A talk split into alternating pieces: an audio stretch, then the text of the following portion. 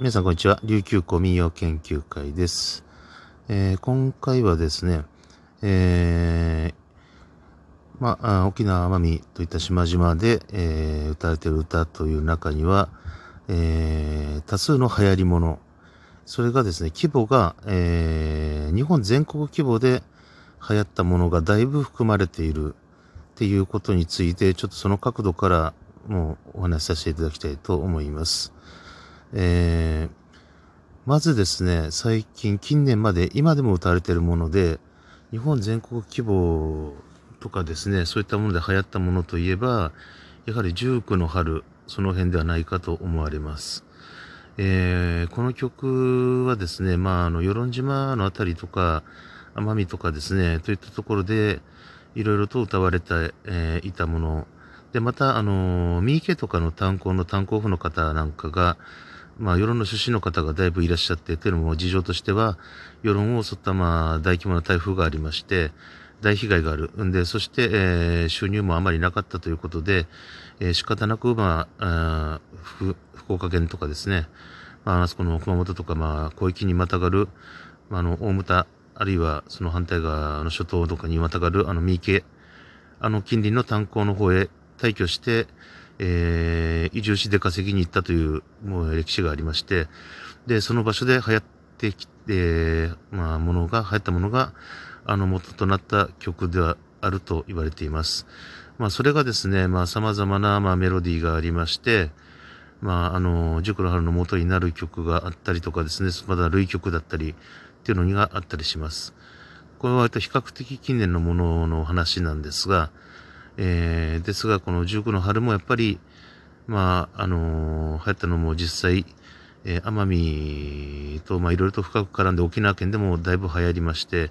あれ、あれこれという、いろいろという曲、いろんな曲に化けております。でですね、やっぱり時期が若干古くてですね、まあ、あのー、まあ、辿っていくとですね、まあ、いろんなところに当たっていくわけです。まあ、塾の春という名前で付けて、まあ、固定化したというのは、まあ、あのー、から有名な、まあ、津波光徳先生、そして元竹祐介さんによる、まあ、レコード、塾の春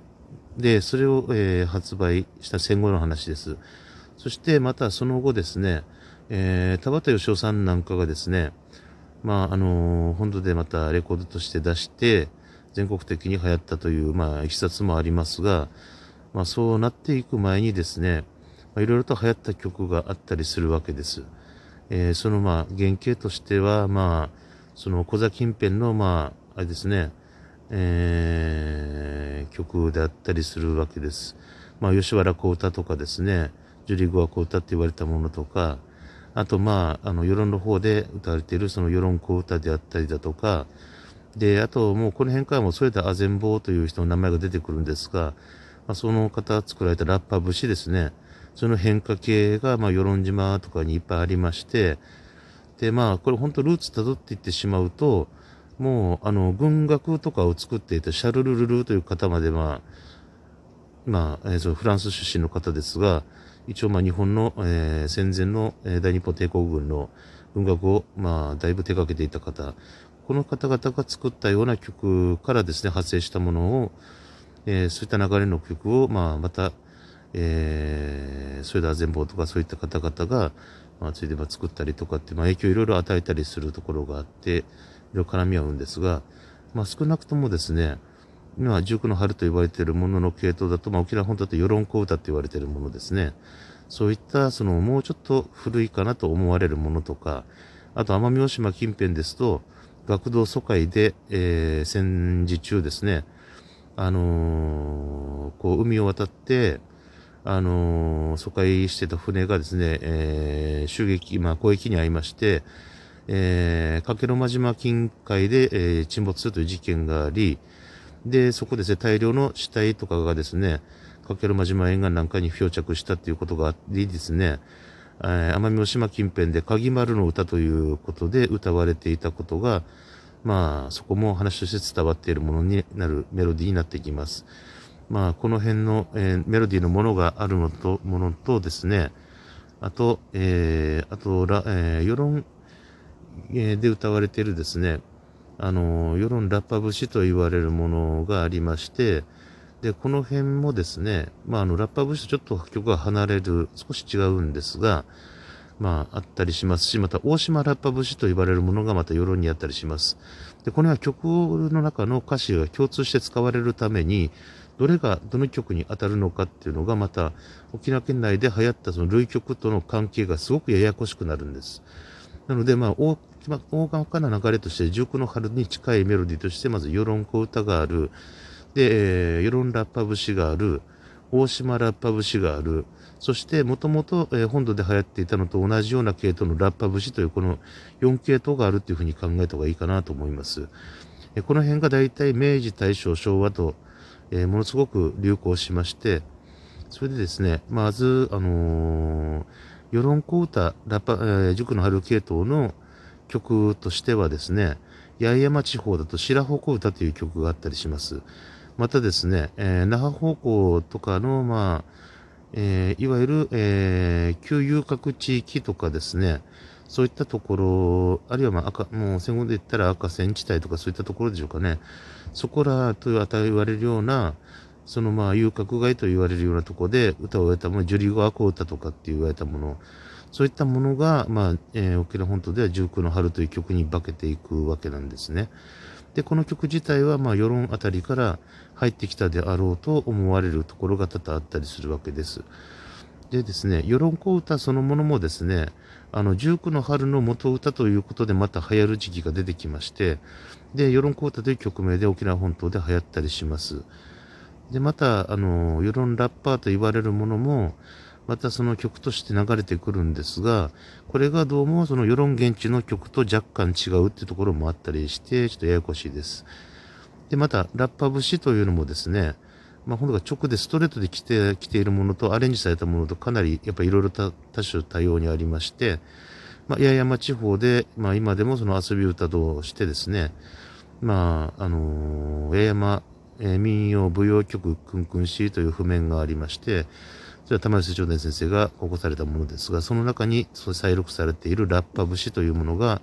荷上げ調子で遊び歌として残っているものがあります。これはもう本当に、どちらかというと本土で流行ったものにかなり近いものになります。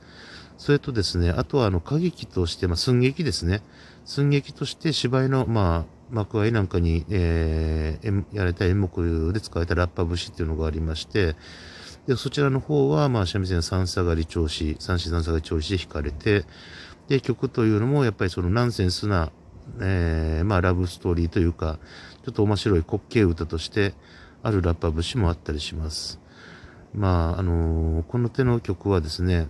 すごく、まあ、流行ってる曲もあるんですが、どっかにやっぱり悲哀があるんですよね、曲の中に。で、感情の中に、やっぱりその、決めた悲哀があったりとかっていうのがあって、まあ、国旗歌としてのラッパ節もやっぱり、えー、人によっては、まあ、そんなバカなことあるわけないじゃないかっていうようなストーリーでは、展開ではあるものの、まあ、もしそういうことがあったとしたら、またそれはまたすごいよなっていうようなのをなんか残すものがあります。で、また世論小歌の歌詞もですね、聞いてるとやっぱりその、ものすごいなんか哀愁、郷愁があるんです。で、またですね、あのー、塾の春の元になった世論小歌もそうですし、またあの、世論ラッパ節とか大島ラッパ節もですね、あの、この葉みたいな、え我が世論何のいいいいとこないけれど、え好きなあなたがおればこそ、えー、嫌な世論も好きとなるという歌詞が、まあその世論で流行った各曲で使われることが多いです。つまりまあ世論から、あのー、出た人がですね、まあ、あのー、島から出て自分の島を思った時に、まあ、住んでみたらっていうのの角度からも聞ける。またですね、言っている人もですね、あの、本当に物がないんであるが、ここに留まって住めておればこそ都、住めば都ということを歌っています。まあ本当にこれはまあ出た人が伝えたと言われているところもあるのところでして、この歌詞に関しては非常に、あの、教師をそそるものがあります。えー、またですね、大島ラッパ節とか言われてる曲とかもですね、うん、やっぱりあのー、なんて言うんでしょうか、曲そのものに哀愁がすごく深くあります。えー、ですので、それぞれメロディーが若干ずつ違うんですが、まあ、そういった特徴があります。また、あの、白穂小歌ってこれは西垣島白穂なんですが、こちらの方の曲に関してもですね、やはり、あの、同じように、あの白穂が好きとなるというような、まあ、その、世論小歌と同じような歌詞がありまして、で、メロディーもすごく似ています。やっぱり系統なんでしょうね。で、そういう節があります。また、鍵丸の歌に関しては、やはりですね、これはあの、内容が相当悲惨な状況であるだけに、もう、ただただ、えー、悲惨な、まあ、悲しいストーリーであり、またそれを見ていた人も、またその、で、助けてあげられなかったという、えー、心残りとかそういったもの、残機の念というんでしょうかね。本当に、えー、耐えかねるもの、耐えられないものというものがすごく読み込まれています。えー、今回はですね、ちょっと流行り物の曲を話の中で、ちょっと気になる19の春の系統について少しお話しさせていただきました。えー、この19の春の系統というのはすごく悲哀に溢れたメロディーですし、曲もなかなか、えー、哀愁があるものです。えー、そういった、えー、ものを、えー、噛み締めながら歌詞をよくえーえー、思いながら歌うといいかなと思います。えー、それでは、えー、この辺で失礼させていただきたいと思います。また次回お会いしましょう。